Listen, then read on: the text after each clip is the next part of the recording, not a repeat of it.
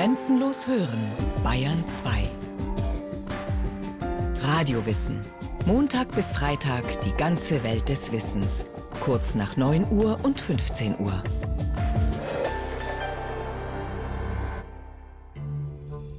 Hier steht das größte montierte Dinosaurier-Skelett der Welt. Über 13 Meter mit langem Hals und kleinem Kopf ragen die knöchernen Überreste des Brachiosaurus brancae bis knapp unter die Decke des Berliner Naturkundemuseums. Aber trug der Gigant sein Haupt wirklich so hoch erhoben? Also die Halshaltung ist äh, ein großer Streitpunkt. Ich würde jetzt grundsätzlich davon ausgehen, dass sie einen sehr beweglichen Hals hatten und auch verschiedenste Haltungen einnehmen konnten. Für diesen großen Saurier, der ja auch sehr lange Vordergliedmaßen hat und dadurch auch insgesamt vom Körperbau so ein bisschen giraffenähnlich wirkt, war es sicherlich ein Vorteil, den Hals auch hoch zu tragen und dadurch eben ja sozusagen den Überblick zu haben, oben zu fressen und auch beim Laufen eben den Hals einfach so hoch zu halten. Dr. Daniela Schwarz ist Kuratorin im Berliner Naturkundemuseum und kennt sich besonders gut mit diesen großen Wirbeltieren aus, die vor etwa 150 Millionen Jahren über die Oberfläche der Erde stapften. Der Brachiosaurus, der gehört ja zu den Sauropoden, das sind pflanzenfressende große Dinos und äh, für die ist ganz bezeichnend, dass sie einen sehr, sehr langen Hals haben. Der hat also insgesamt 13 Halswirbel, die im vorderen Bereich sind, die können ja vielleicht so 20 bis 30 Zentimeter lang sein und dann haben wir im hinteren Bereich Wirbelknochen, die über einen Meter lang sind. Also natürlich dann, dann Riesendinger einfach. Wenn man auf den Rücken guckt, wo also die Rippen ansetzen, da befinden sich die Rücken- oder Rumpfwirbel. Davon sind hier zwölf vorhanden. Anschließend gehen wir in den Beckenbereich. Der hat ja also mehrere, vier bis fünf Beckenwirbel, die miteinander verwachsen sind, die auch sehr kräftig und steif sein müssen, weil sie die Hinterextremität tragen. Und dahinter kommt der Schwanz. Der ist nun bei dem Brachiosaurus nicht ganz so lang. So um die 30 Schwanzwirbel sehen wir hier. Es gab aber auch Sauropoden, die über 40 einzelne Schwanzwirbel hatten. Größere und schwerere Wesen haben das trockene Land nie bevölkert. Nur im Ozean lebt mit dem Blauwal heute noch ein Tier, das größer und schwerer wird, als der Brachiosaurus einst war. Weil die großen Saurier außerhalb des Wassers lebten, mussten sie sich, wie alle Landlebewesen, gegen die Schwerkraft stemmen. Und um die ungeheure Last der Knochen, darunter natürlich auch der Wirbelsäule, zu reduzieren, hat sich die Evolution einen besonderen Trick einfallen lassen. Die äh, Saurierknochen sind pneumatisiert, das heißt, die haben im Inneren Hohlräume. Wenn man die also jetzt durchschneidet, dann sehen die aus wie ein Schweizer Käse, haben überall Löcher. Und das sind Spuren von Luftsäcken, die überall an und in den Knochen waren, da reingegangen sind und äh, den Wirbelknochen dadurch enorm erleichtert haben. Das diente natürlich primär der Gewichtserleichterung. Wir haben das mal ausgerechnet. Das äh, führt bei so einem großen Brachiosaurus dazu, dass etwa ein Drittel des Halsgewichtes reduziert ist. Und man findet das bei den langhalsigen Sauriern, den Sauropoden, aber auch die fleischfressenden Dinosaurier, die Theropoden haben das und auch die heutigen Vögel, die haben das also zur Perfektion entwickelt in der Wirbelsäule. Diese Saurier, deren Skelette nicht nur zur Freude der Kinder im Museum ausgestellt werden, lebten etwa 350 Millionen Jahre nachdem sich im Ozean die ersten Wirbeltiere entwickelt hatten. Dies waren kleine Fischlein, ähnlich den immer noch in den Weltmeeren lebenden Schleimaalen. Bei Grabungen in China wurden Fossilien von knapp drei Zentimeter Länge gefunden. Die ersten Wirbeltiere besaßen noch gar keine eigentliche Wirbelsäule, sondern ein sogenanntes Neuralrohr, eine knorpelige Versteifung, die die Nervenbahnen schützte und sich im Lauf vieler Millionen Jahre zu einer eigentlichen Wirbelsäule differenzierte. Die Wirbelsäule und überhaupt das innere Knochenskelett waren eine Strategie der Evolution, den Körpern eine feste Gestalt zu geben und ein kontinuierliches Größenwachstum zu ermöglichen. Demgegenüber haben zum Beispiel Weichtiere oder Gliederfüßer ein Außenskelett. Es wächst, wie etwa bei Muscheln oder Schnecken, langsam mit oder wird, wie bei Krebsen oder Spinnen, bei Häutungen abgestreift und jeweils eine Nummer größer neu gebildet. In dem Devon genannten Erdzeitalter vor etwa 420 Millionen Jahren begannen die Wirbeltiere aus dem Wasser heraus das Land zu besiedeln. Von da an entwickelten sich langsam aus den Fischen die Amphibien, Reptilien, Vögel und schließlich die Säugetiere. Die Wirbelsäule des menschlichen Embryos vollzieht in ihrer Entwicklung verschiedene Stadien dieser Stammesgeschichte nach. Zunächst mal entwickelt sich ein besonderer Achsenstab unter dem Rückenmark, der sozusagen die Vorlage bildet für die Wirbelsäule, die sich dann um den Achsenstab herum bildet. Ein Strang aus großen Zellen, der äh, wird als Chorda bezeichnet. Und alle Tiere, die diesen Achsenstab haben, sind die Chordaten. Und das geht mit den Fischen los und endet bei uns. Dr. Gottfried Bogusch war Anatomieprofessor an der Berliner Charité.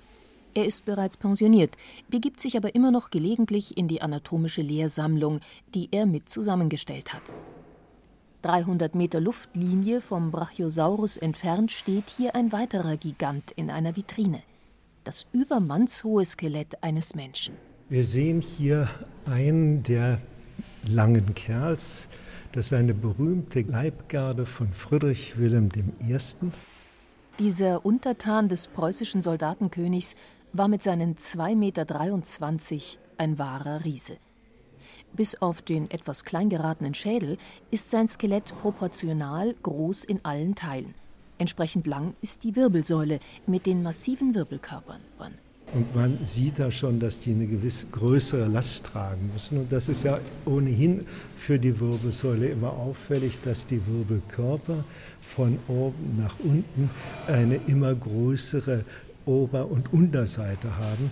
Und das ist eben wichtig, damit die Last des Rumpfes verteilt werden kann, damit die Druckbelastung pro Flächeneinheit gleich bleibt. Ansonsten aber auch die Querfortsätze sind äh, sicherlich massiver, aber das entspricht einem proportionalen Skelett. Wenn er heute gelebt hätte, wäre er vielleicht Basketballspieler geworden. Die massiven seitlichen Knochenfortsätze an den einzelnen Wirbeln dienten zu Lebzeiten des langen Kerls als Ansatzpunkte für Muskeln und Bänder. Seine Wirbelsäule verjüngt sich deutlich nach oben, ganz wie es auch bei Säulen in der Architektur der Fall ist. In der bildenden Kunst ist die Darstellung der Wirbelsäule als architektonisches Element ein verbreiteter Topos. Maler wie Salvador Dali und Giorgio de Chirico haben damit gespielt. Berühmt ist das Gemälde Die zerbrochene Säule von Frida Kahlo. Im Oberkörper der Frau klafft vom Hals bis zur Hüfte ein breiter senkrechter Spalt, gibt den Blick frei auf eine mehrfach gebrochene ionische Säule. Das zart geschwungene Kapitell trägt den Kopf. Den Rumpf umfängt und stützt ein Korsett aus breiten weißen Bändern, um die Hüfte schlingt sich ein weißes Laken. Die Frau trägt das schwarze Haar offen. Sie weint. Hinter ihr erstreckt sich eine karge, zerklüftete Ebene. Das Gemälde von 1944 ist ein Selbstporträt der mexikanischen Malerin Frida Kahlo. Im Alter von 18 Jahren hatte sie bei einem Verkehrsunfall einen mehrfachen Bruch der Lendenwirbelsäule erlitten. Dieser Bruch verheilte Zeit ihres Lebens nicht mehr. Die Wirbelsäule war instabil geworden. Warten. Mit der verborgenen Angst, der gebrochenen Säule, dem endlosen Blick, ohne hinauszugehen auf das weite Feld. So lebe ich mein Leben, umschlossen von Eisen. Notierte die Künstlerin in ihrem Tagebuch. Ihr ganzes Leben war von schrecklichen Schmerzen und zahlreichen Operationen überschattet. Die stützende Funktion der Wirbelsäule wurde von äußeren Hilfsmitteln übernommen, mal aus Gips, mal in Form von steifen Bändern aus Leder und Metall, wie auf dem Bild die zerbrochene Säule. Jeder Mensch verfügt aber auch über eine vollkommen natürliche Stütze, die der Wirbelsäule Halt gibt, erklärt der Sportmediziner und Orthopäde Dr. Jürgen Wiesmach. Die Wirbelsäule allein ist nur ein Knochenorgan und sie braucht die Muskulatur, die rückwärtige Muskulatur an der Wirbelsäule und die vordere Muskulatur, die Bauchmuskulatur.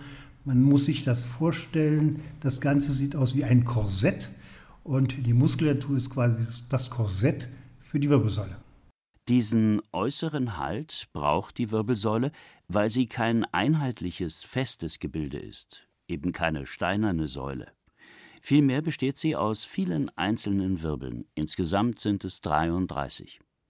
Beim Menschen wie bei allen anderen Säugetieren ist sie unterteilt in die sehr bewegliche Halswirbelsäule mit sieben Wirbeln, die Brustwirbelsäule mit zwölf Wirbeln, die Lendenwirbelsäule mit fünf Wirbeln und das Kreuzbein sowie das Steißbein mit insgesamt neun zusammengewachsenen Wirbeln.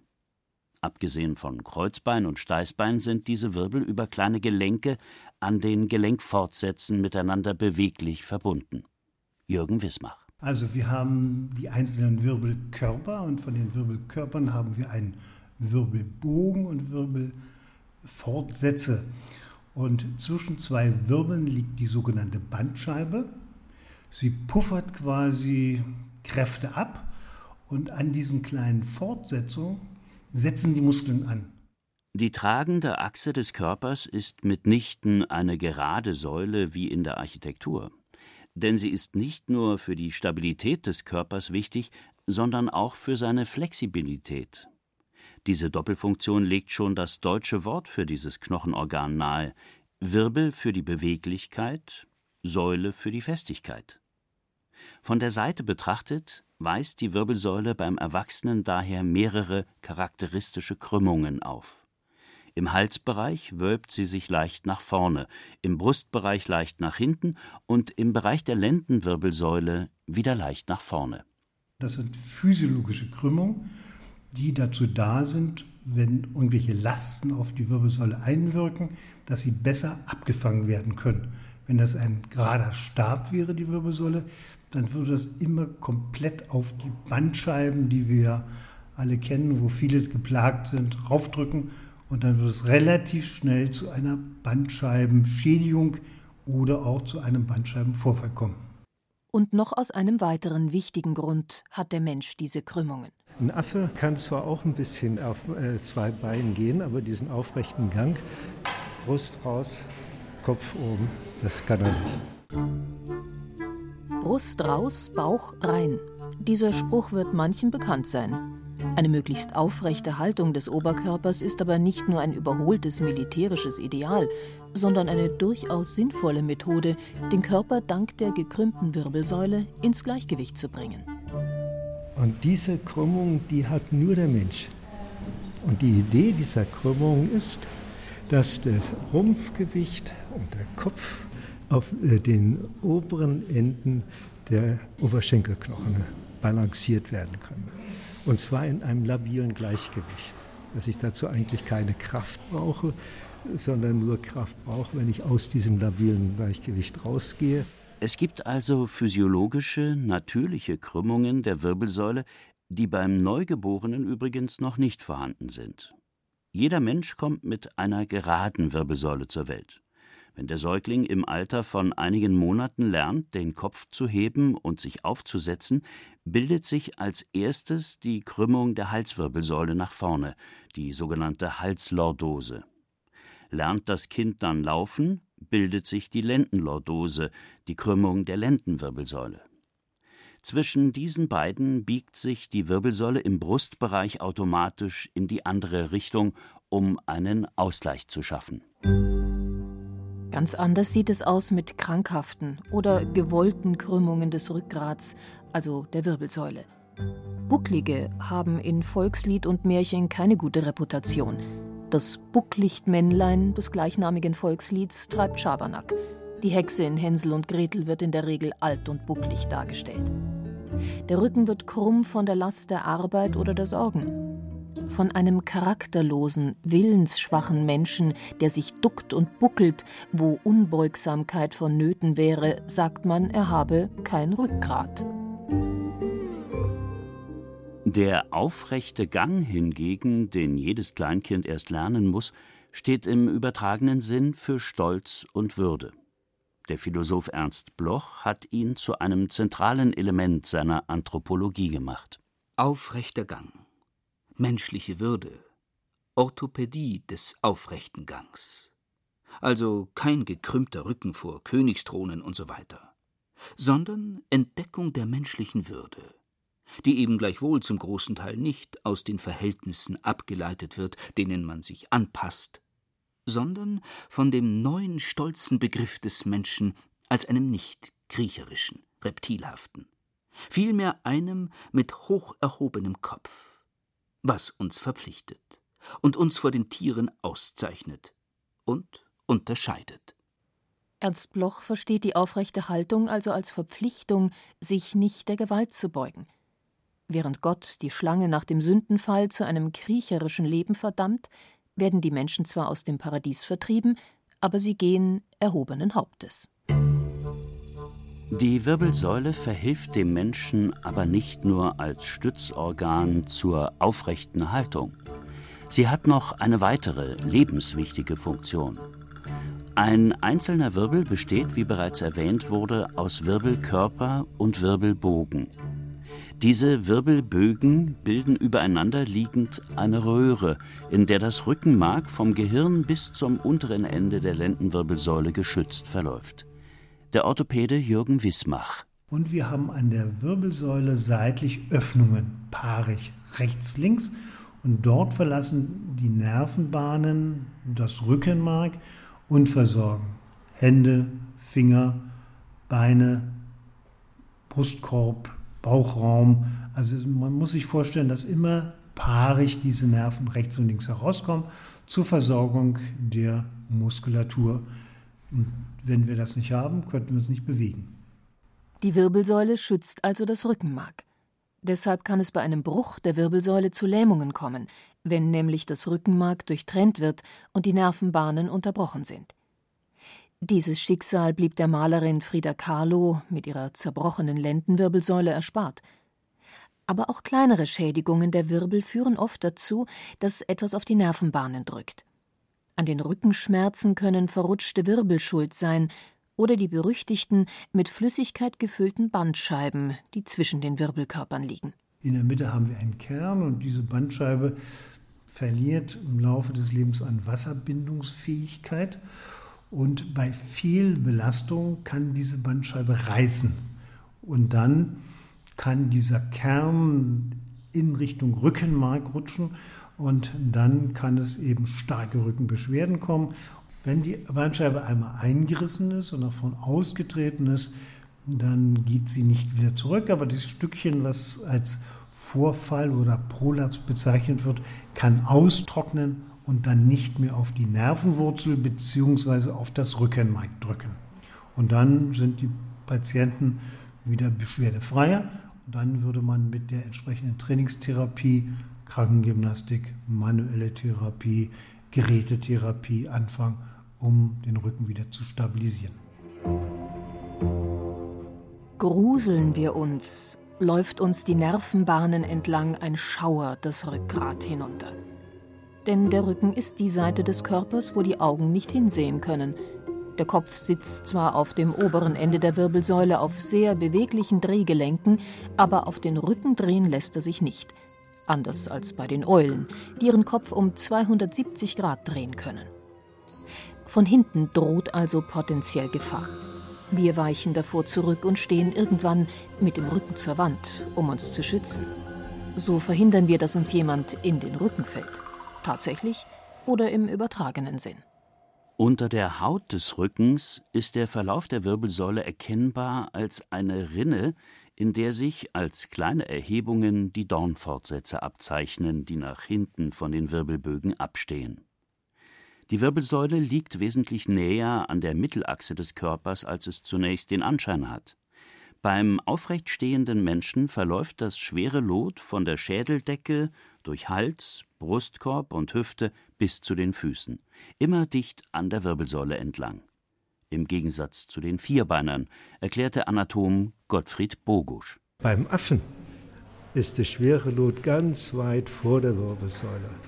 Ja? Der braucht unheimlich viel Kraft, um diese Stellung zu halten. Der muss hinten viele Muskeln haben, damit er nicht einknickt. Und der Mensch braucht diese Kraft da nicht. Das Skelett eines halb aufgerichteten Gorillas steht in einer Vitrine der anatomischen Lehrsammlung neben dem eines Menschen. Deutlich sind an der Hals- und Rumpfwirbelsäule des Affen die langen Dornfortsätze zu sehen, an denen die kräftige Muskulatur ansetzen kann. Denn immer wenn das Tier sich auf den Hinterbeinen aufrichtet, ist eine enorme Kraftanstrengung nötig. Menschen hingegen brauchen diese Kraft vor allem, wenn sie das labile Gleichgewicht der aufrechten Haltung verlassen, bei Beugungen oder beim Heben von Lasten.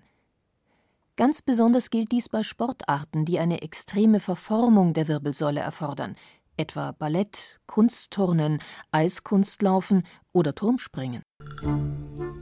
Freizeitsport jeglicher Art sei hingegen nicht nur unschädlich, sondern auch wünschenswert, denn der trainiere das Muskelkorsett, meint der Sportmediziner. Erlaubt sei dabei alles, was Spaß macht. Aber da wir in unserem Zeitalter wenig auch unsere Muskulatur gebrauchen, sondern dass wir ja fast jeden Tag mehrere Stunden am PC sitzen, mehrere Stunden in der Freizeit vor der Fernsehkiste sitzen, vernachlässigen wir leider unsere Muskulatur. Und hier ist es wichtig, dass wir möglichst, und das empfehlen wir, täglich unsere Muskulatur trainieren. Trainieren hört sich jetzt so schwerwiegend an, das reichen 10 bis 15 Minuten. Wie also kann der moderne Büromensch seinen Arbeitsplatz so einrichten, dass Rückenschmerzen ausbleiben? Der Orthopäde Jürgen Wismach empfiehlt nicht zu langes, aktives Sitzen, also nicht festgebannt auf dem Stuhl zu verharren, sondern lieber herumzuzappeln, hin und wieder aufzustehen. Oder gegebenenfalls in einem Büro ein Stehpult zu haben, dass ich im Stehen arbeiten kann, im Sitzen und gegebenenfalls eine kleine Ausgleichsgymnastik mache, wie wir das in den asiatischen Ländern kennen, dass die einfach mittags eine Pause machen und alle Gymnastik betreiben. Ich weiß, das würde hier jetzt ein bisschen eigenartig aussehen, aber das wäre das Ideale, um rückengerecht alt zu werden. Und sicher schadet es auch im Alltag nicht, der Wirbelsäule zuliebe das Auto öfter mal stehen zu lassen und in aufrechter Haltung spazierend die Orthopädie des aufrechten Gangs zu üben. Denn die verpflichtet uns, wie der Philosoph Ernst Bloch schreibt, zu menschlicher Würde und zeichnet uns aus vor den Tieren. Sie hörten, was uns aufrecht hält, die Wirbelsäule, ein Erfolgsmodell von Christiane Seiler. Es sprachen Julia Fischer, Detlef Kügo, Karin Schumacher und Peter Weiß. Ton und Technik Christine Frei, Regie Martin Trauner. Eine Sendung von Radio Wissen.